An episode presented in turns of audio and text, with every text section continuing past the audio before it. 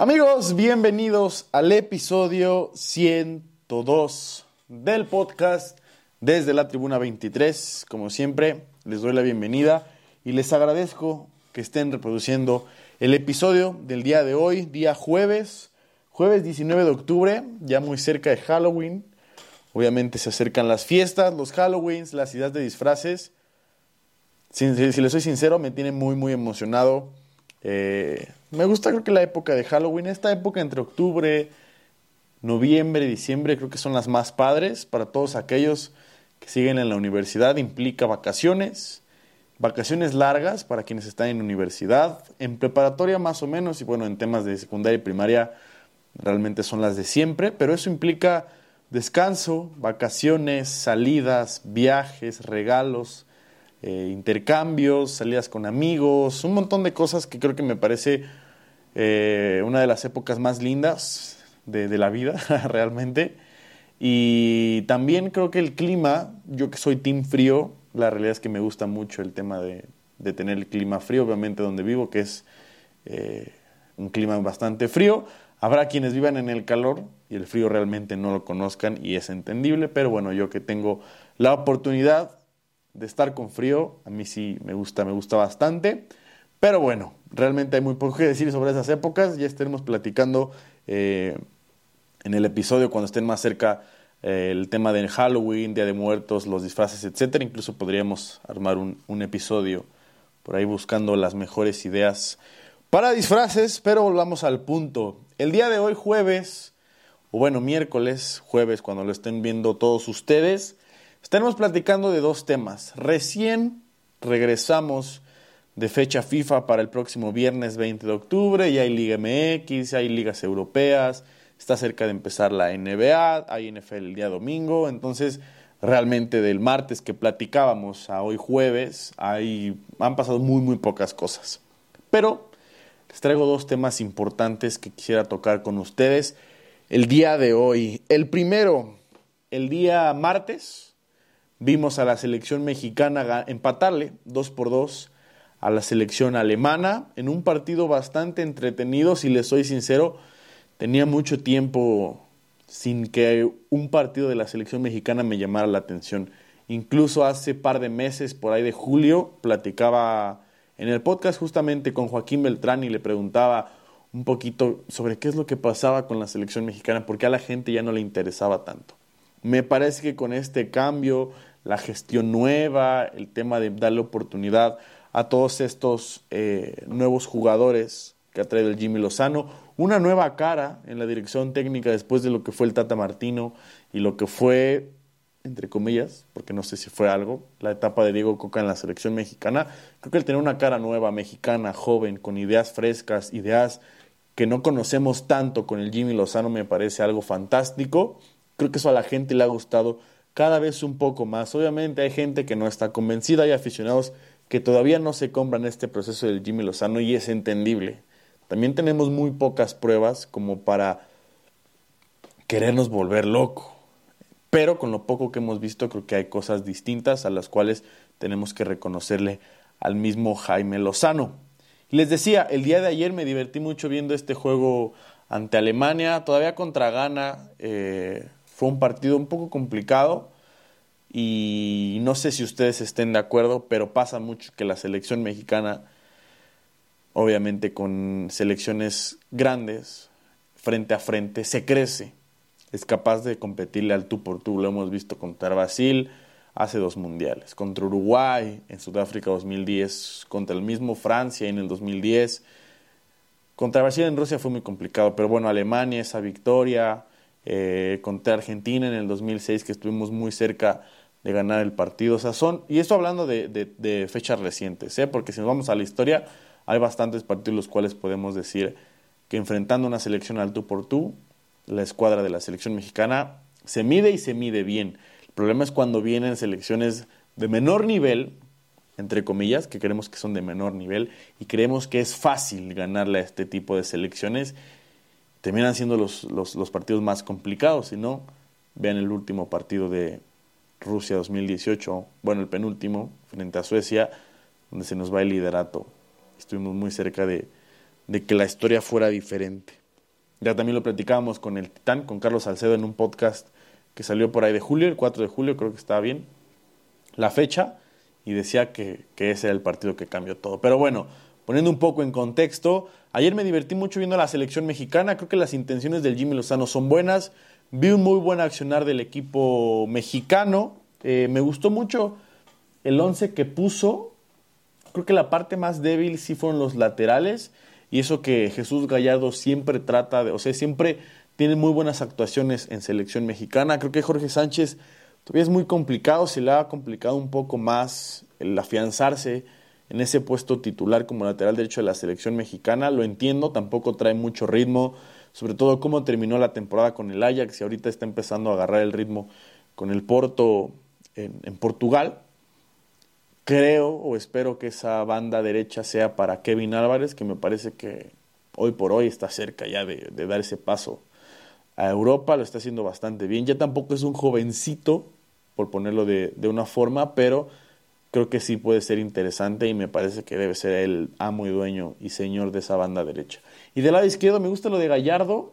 Eh, en Monterrey de repente sí tiene picos altos y picos bajos, pero con la selección mexicana usualmente responde, responde muy bien. En los últimos dos mundiales ha sido de lo mejor del equipo mexicano, entonces creo que por ahí habrá que mejorar algunas cositas. Y obviamente el tema con Santi Jiménez, lo he defendido mucho, o sea, me parece que el tipo es, tiene potencial para, para afianzarse y ser dueño de esa delantera de la selección mexicana, pero es lo que les decía en el episodio, bueno, en el video que hice hace la semana pasada, justamente hablando de Santi Jiménez, que fuéramos con calma, también queremos o, tratamos de que Santi Jiménez sea el, el, superhéroe que nos intente rescatar de absolutamente todos los problemas que tenemos en la delantera de la selección mexicana. Y evidentemente le va a costar trabajo, es un ritmo diferente, eh, no es lo mismo jugar con la calidad de jugadores con las que juega en Feyenoord a jugar con las que tiene ahora en la selección mexicana y no porque los de la selección mexicana sean diferentes, pero entrena diario con los del Feyenoord, se entiende mejor y eso está claro. Creo que Santi va a ir mejorando poco a poco, es tema de que se vaya adaptando también al estilo de juego del Jimmy Lozano.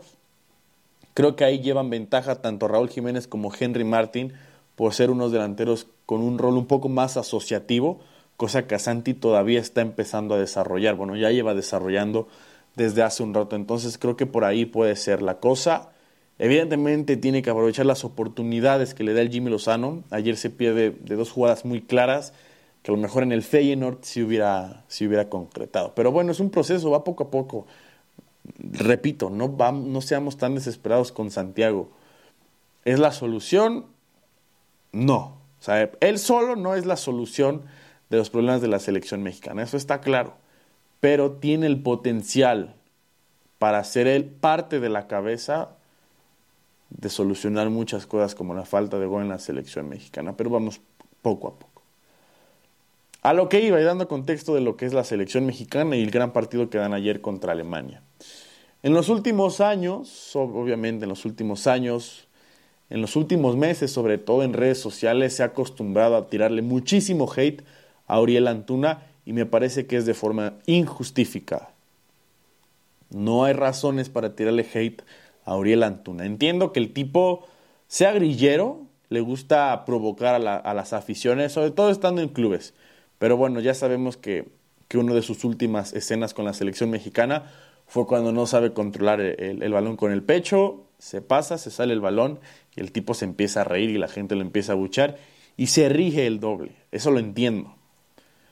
Pero criticarlo y decir que no sirve para nada, que no ha aportado nada a la selección, que cualquier extremo de las ligas amateurs, como muchos en redes sociales dicen, se atreven a decir que los cracks de barrio serían mejor que Uriel Antuna, están completamente equivocados. Uriel Antuna, en los últimos años, desde que debutó y desde que tuvo esa eh, aparición en la Copa Oro del... ¿Cuándo fue? La Copa del 2019, justamente después de Rusia, que es cuando empieza ya y de ahí da el salto a Chivas, me parece que el tipo se ha vuelto un pilar. Mucha gente lo quiere bajar de las convocatorias. Siempre, siempre quieren que Uriel Antuna esté fuera. Y siempre Uriel Antuna termina estando involucrado en cada acción de gol que tiene la selección mexicana. Por eso es tan importante.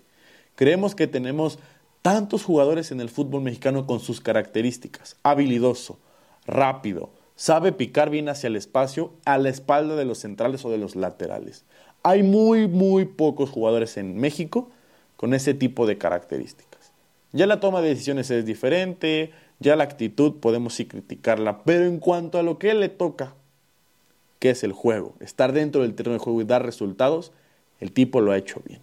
Y para ello les traigo un poco de contexto sobre por qué Uriel Antuna sí es un pilar en cada proyecto. Por algo cada entrenador lo llama a la selección mexicana, porque sí marca diferencia por mucho que no lo querramos ver y por todos los memes que se han hecho en redes sociales. Lo critican de a madres, el tipo también se pone de pechito, pero el tipo responde cuando se le necesita en selección mexicana. En clubes podrá hacer otra cosa. Con Chivas la verdad es que en 63 partidos anotó solamente 6 goles más o menos. Tampoco es que haya, creo que sí, más o menos un aproximado con 6 goles. Y ahorita en Cruz Azul casi casi en los mismos partidos ya tiene el doble de, anotaciones. Entonces es diferente. Separemos una cosa de la otra. Clubes, entiendo, rompanse la madre entre aficiones, critiquen, juzguen, etcétera. Pero en selección mexicana, cuando estamos tratando de buscar un mismo objetivo junto con los 11 jugadores, la banca, el cuerpo técnico y directivos, ahí tratemos de entender el contexto que tiene cada uno de los jugadores que están en la selección mexicana. Les voy a tirar dos nombres que son los favoritos de muchos, voy a poner consentidos entre comillas, y haremos una comparación entre tres jugadores que para mí, bueno, Uriel Antuna y dos más, que para mí estos dos jugadores son los más queridos o los más apoyados por parte de la selección mexicana en los últimos tiempos. Ahí les va. El primer nombre con el cual vamos a comparar los números de Uriel Antuna. Irving el Chucky Lozano. Ha disputado 66 partidos con la selección mexicana entre juegos internacionales, clasificatorios a la Copa del Mundo, la misma Copa del Mundo en dos ocasiones, la CONCACAF Nations League, la Copa América en el 2017, si no estoy mal. Debe ser 2017. Sí. La Copa Confederaciones, también previo a Rusia, y la Copa de Oro del 2021. Entre lesiones, el gol que es muy recordado del Chucky Lozano contra Alemania y par de juegos más, eh, pues medianamente competitivos eh, por parte del, Chucky Lozano. Estoy viendo solamente para checar cuándo es esa Copa América. Ah, no, es la del centenario, la del 2016. La del 2016 es la que juega el Chucky Lozano cuando se enfrentan a Uruguay, a Jamaica, a Venezuela y en el 7-0 que perdemos contra Chile. Uf. Pero bueno, hagamos las comparaciones. Irving el Chucky Lozano en 66 partidos, 27 amistosos, 19 clasificatorios, 7 de Copa del Mundo, 5 de CONCACAF Nations League, 4 de Copa América, 3 de Confederaciones y 1 en Copa Oro del 2021. En todos esos torneos ha anotado 18 goles. Yo entiendo que no es centro delantero, que la parte fundamental o el trabajo principal de un, de un extremo sea asistir. Lo entiendo. En estos 66 partidos ha marcado, bueno, ha asistido en dos ocasiones. ¿Ok? Y ha jugado un total de 4.483 minutos. Entre que lo lesionan, entre que el Napoli no lo prestaba, etcétera, etcétera. Chucky Lozano en 66 partidos disputados con la selección mexicana, incluyendo todas las competiciones, ha anotado 18 goles y 12 asistencias. Apunten bien los números. Segundo jugador con el cual quiero comparar los números de Antuna es, es el siguiente. Jesús el Tecatito Corona. Debutó en el 2014 después del proceso en Brasil, entre lesiones, ausencias y procesos similares como los del Chucky Lozano, donde no lo han prestado en ciertas ocasiones, ya sea el Porto, el mismo Sevilla, etcétera, etcétera. Son 71 partidos, tres más que Irving Lozano, los que ha disputado el Tecatito Corona. En 71 partidos involucrando torneos amistosos, clasificatorios al Mundial, Copa Oro del 2015, Copa América Centenario, Copa del Mundo, la Copa con CACAF y la, la Nations League. Bueno, la Copa CONCACAF me imagino que es la final de la Nations League, quiero creer. Bueno, y la Nations League de la CONCACAF. 71 partidos.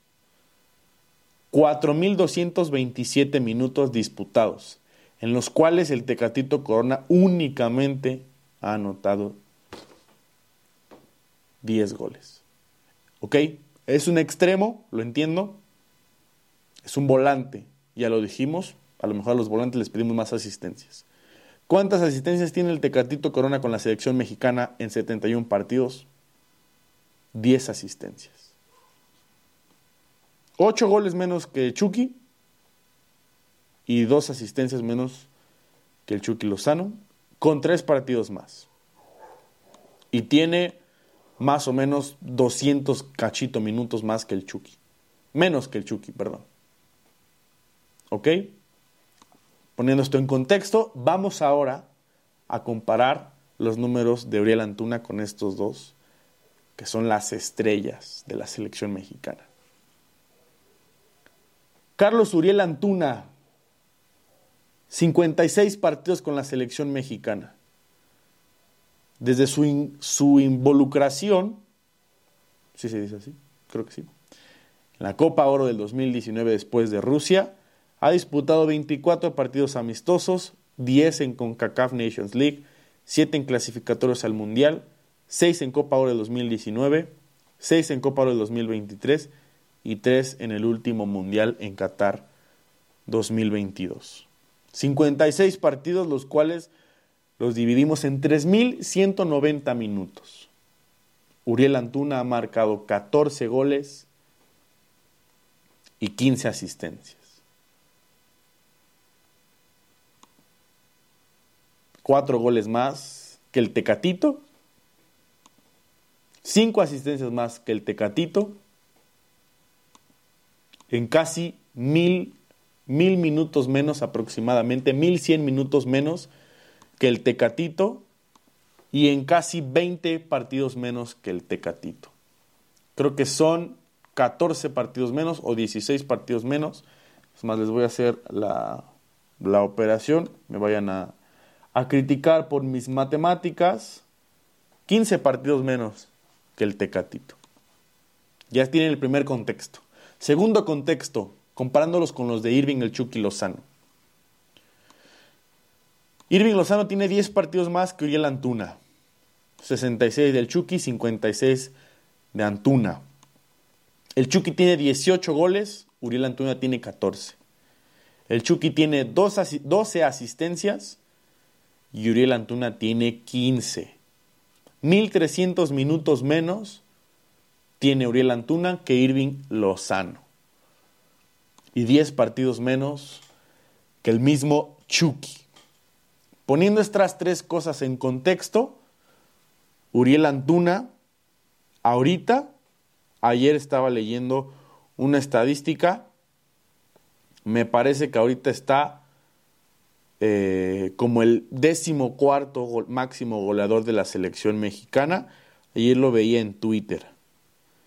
Y aparte, ganándonos un dato de statistics, statistics, que es un perfil de, de Twitter para que lo vayan a seguir, y dice, ningún otro jugador en selección mexicana ha producido más goles y asistencias que Uriel Antuna en los últimos cuatro años. ¿Lo ven? ¿Hasta qué momento vamos a dejar de putear a Uriel Antuna? O sea, si putea, lo puteamos o lo putean por el hecho de sus actitudes fuera del campo. Pero dentro del campo también es un tipo que recibe infinidad de críticas diciendo que es un petardo que no sirve para absolutamente nada. Y el tipo, ya les comprobé en cuanto a números, tiene mejor ritmo goleador que Irving Lozano, mejor promedio goleador que Lozano, y lo mismo con las asistencias. A las asistencias les gana a ambos. Al Tecatito le gana en goles y está solamente cuatro goles detrás de Irving Lozano. Creo que ya es momento de que paremos esa narrativa de que Uriel Antuna en selección mexicana no aporta nada, porque aquí están los números que representan. Y no se trata de ver quién es peor que otro, sino de tratar de darle un valor a lo que transmite Uriel Antuna con la selección mexicana. Y vamos rápido ya para pasar al siguiente, al siguiente y último tema. Eh, vamos a poner máximos goleadores de la selección mexicana. Ya les dije que Uriel Antuna tiene 14 goles. 14 goles tiene Uriel Antuna. Y aquí tengo la lista. Eh, ah, bueno, está incompleta. Voy a checar el dato. Y en el siguiente video les adjunto. Eh, sí, les adjunto el tema de, de las estadísticas. Pero Uriel Antuna me parece creo que es ahorita el décimo cuarto máximo goleador de la selección mexicana con su gol de ayer frente a Alemania. Y aparte una asistencia, entonces es poca cosa. Así que comenten o pongan en los comentarios si ustedes creen que le damos más hate de lo que merece a Uriel Antuna o quizás estemos sobrevalorando al Tecatito y a Irving Lozano. Ya saben que los leo. Como siempre pueden mentarme la madre o coincidir conmigo. Y entrando al segundo tema, ya saben que en este canal y en este podcast nos gustan muchísimo las comparaciones entre jugadores, sobre todo para quitar narrativas que muchas veces nos gana el fanatismo, la sobrereacción, o tratamos de demeritar lo que hace el coreback de al lado, el jugador de al lado, el delantero de al lado, el equipo de al lado, por odio, por afición, por hate, porque nos dejamos llevar por lo que vemos en redes sociales. Entonces ahorita, en la segunda comparación de este video, ya para terminar, les traigo tres jugadores que salieron del mismo draft, cambiando un poquito el contexto, ahora pasando al deporte de la NFL. Tres quarterbacks que salieron del mismo draft. Uno ya llegó al Super Bowl y lo perdió. Ya también llegó a, una final, a dos finales de conferencia. ¿O una? No, a, una. A una. A, bueno, a dos. A dos finales de conferencia. Una la ganó y la otra la perdió el año pasado. El siguiente, los dos siguientes jugadores, a uno le remontaron una ventaja en playoffs eh, la temporada pasada y otro no ha tenido la fortuna de evitar las lesiones hasta, hasta esta temporada que parece ser que todo va viento en popa. El lunes por la noche tuvimos un partido entre Dak Prescott y Justin Herbert, Dallas frente a Chargers, un Monday Night Football del cual mucha gente esperó un montón de cosas. Sí fue un partido competitivo, por momentos fue complicado por las decisiones de ambos eh, head coaches, sobre todo a la hora de tratar de ser creativos, de innovar, de ser diferentes. La realidad es que a esos dos head coaches les cuesta mucho trabajo poder llevar a un buen camino a sus dos equipos, a sus, a sus equipos eh, respectivamente. Los Chargers hoy tienen récord de 2-3. Los Chargers siguen siendo ese equipo que todos esperamos que sea por el potencial que tiene y siguen sin dar ese siguiente paso. Justin Herbert apenas lleva una aparición en playoffs y de todas maneras no ha ganado. Le remontaron una, temporada, una ventaja la temporada pasada. Ok, entiendo que no tiene al head coach adecuado, entiendo que la defensa no juega, eh, o sea, bueno, él no juega defensa, lo entiendo. Pero en ese tipo de escenarios queremos ver que los corebacks distintos, como es el caso de Justin Herbert, como mucha gente lo pone, los corebacks élite, sacan ese partido, no dejan que le remonten partido. Ya hace un mes más o menos lo platiqué con el buen Alonso Solano. ¿Qué le hace falta a Justin Herbert? Y a lo mejor no tiene ese gen que puede tener Burrow, que puede tener Hurts, que puede tener Mahomes, que puede tener Allen y que tenía Tom Brady. No lo tiene. Para su mala suerte está en un equipo que dentro de la historia, alrededor de la NFL, nunca ha tenido algo bonito ese equipo de los Chargers. Vamos a compararlo con los números de Tua Tagovailoa y con los números de Joe Burrow. Empecemos con los de Burrow. Burrow ha jugado en total en su carrera en estos cuatro años, bueno, tres años y el que empieza tres años y medio más o menos, 48 partidos. Sin olvidar que en su primera temporada solamente jugó 10 por el tema de su rodilla y la lesión horrible que tuvo. Esa vez se fue 2-7-1, llegaba al peor equipo de la liga. Alcanzó a tener 2.688 yardas, 13 touchdowns y 5 intercepciones. Medianamente, y un rating de pasador de 48.5. 2021, cuando llega al Super Bowl, tiene un récord de 16, juega los 16 partidos, tiene 4.611 yardas, 34 touchdowns y 14 intercepciones. Con un coreback rating de 54.3, que es mejor, eh, pues mejor que la mitad, o sea, más arriba de la mitad. Bien. Y en el tercer año, donde da ese salto, que se espera que en el tercer año todos los corebacks den ese salto de madurez, se empiecen a adaptar un poco más a la NFL. 16 juegos, 12-4 su récord, 414 eh, pases completos, con el pasar de los años ha mejorado eh, de 606 que intentó, es decir, más de la mitad, muy buen, eh, muy buen porcentaje. Bajó un poco las yardas, 4.475 y tuvo un touchdown más, 35 pases de anotación y 12 intercepciones, disminuyeron 2 a la temporada 2021. Quarterback rating de 60.8. Y ahorita, en estos momentos, pese a un inicio complicado y la lesión, tiene récord de 3-3, 147 pases completos de 232, 1230 eh, yardas, 7 pases de anotación, 4 intercepciones y un rating de pasador del, eh, bueno, no lo podemos decir ahorita, no es cierto, sí, 39.9 como rating de pasador, pero bueno, es muy temprano en la temporada. Joe Burrow ya llegó al escenario grande, ya fue capaz de vencer a Patrick Mahomes en Arrowhead y estuvo muy cerca de hacerlo por año consecutivo la temporada pasada. Primera cabeza de esa, de, esa clase de draft. Siguiente, Tuatago Bailoa. Entre que no había sido titular tan afianzado porque Brian Flores no lo quería así, prefería poner a Fitzpatrick, entre las lesiones y entre que le costó un poco más de trabajo madurar a comparación de Burrow, Tua Tagovailoa en toda su carrera ha lanzado 9.891 yardas. En su primera temporada jugó, bueno, empezó 9 juegos, pero terminó jugando 10. Tuvo récord de 6-3, 1.814 yardas y 11 pases de anotación con un rating de pasador de 44.8. Siguiente temporada, 13 juegos eh, jugados, 12 como titular, 7-5 su récord, 2.653 yardas, 16 pases de anotación y un quarterback rating de 49.7. Casi todos los partidos. La temporada pasada, cuando todo iba bien, llegó su lesión, pero los juegos que jugó disputó 13, 8-5 de récord, 3.548 yardas, 25 pases de anotación y un rating de pasador de 70.6. Obviamente la métrica es menor porque son 13 partidos. Y ahorita en lo que va de, la primera de esta temporada 2023, tiene récord de 5-1, ha lanzado 1.876 yardas, líder en la NFL y 14 pases de anotación con un rating de pasador en estos 6 juegos de 74.7. Tua Bailoa no ha podido jugar playoffs porque el único año que llegaron a playoffs fue el pasado y ya estaba lastimado.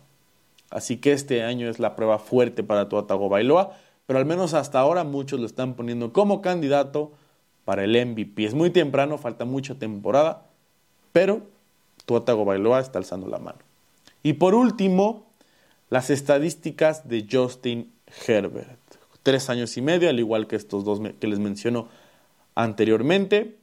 En la primera temporada, 15 juegos disputados, récord de 6-9, 4.336 yardas, 31 pases de anotación, 10 intercepciones y un rating de pasador de 62.6.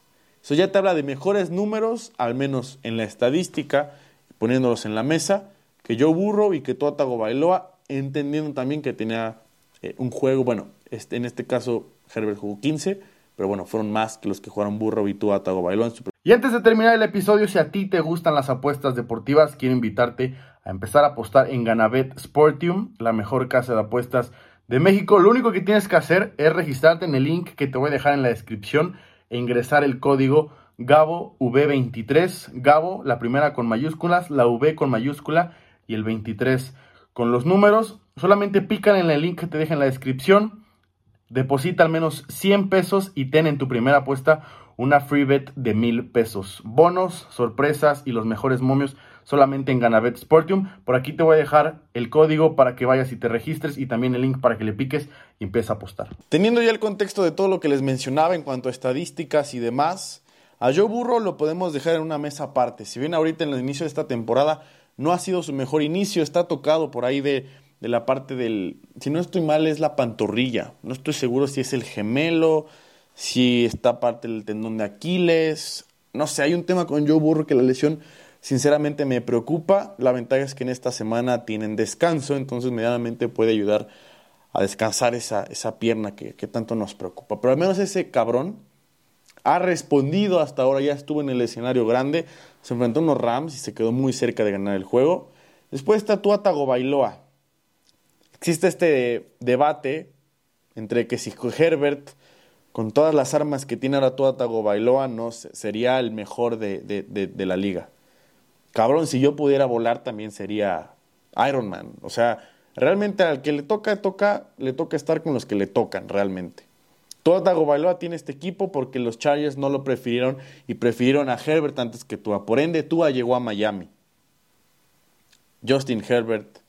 Siempre hay un algo, siempre hay algo y estoy cansado de esta narrativa de que siempre tratamos de justificarle absolutamente todo. Con Lamar Jackson en este caso, siempre se le critica que si es un correback, que si no, es, él no tenía méritos para ganar el MVP, que si estuvo muy fácil que lo ganara, que si fue la temporada más floja en cuanto a competidores por, esa, por ese premio. Criticamos mucho a Dak Prescott, que porque no ha dado ese siguiente paso en ocho años en la liga, que porque no es capaz de ganar a las defensivas.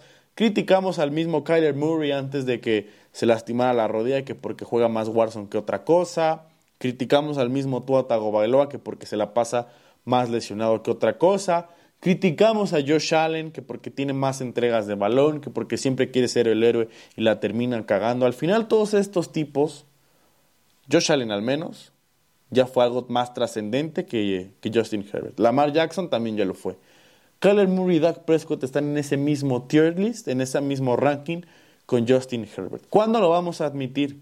¿Cuándo vamos a decir que Justin Herbert está sobrevalorado por la gente? Y sobrevalorado no quiere decir que sea malo, no quiere decir que sea un pésimo quarterback. Simplemente hasta ahora no ha demostrado lo que mucha gente espera que sea en la NFL. No gana partidos cerrados.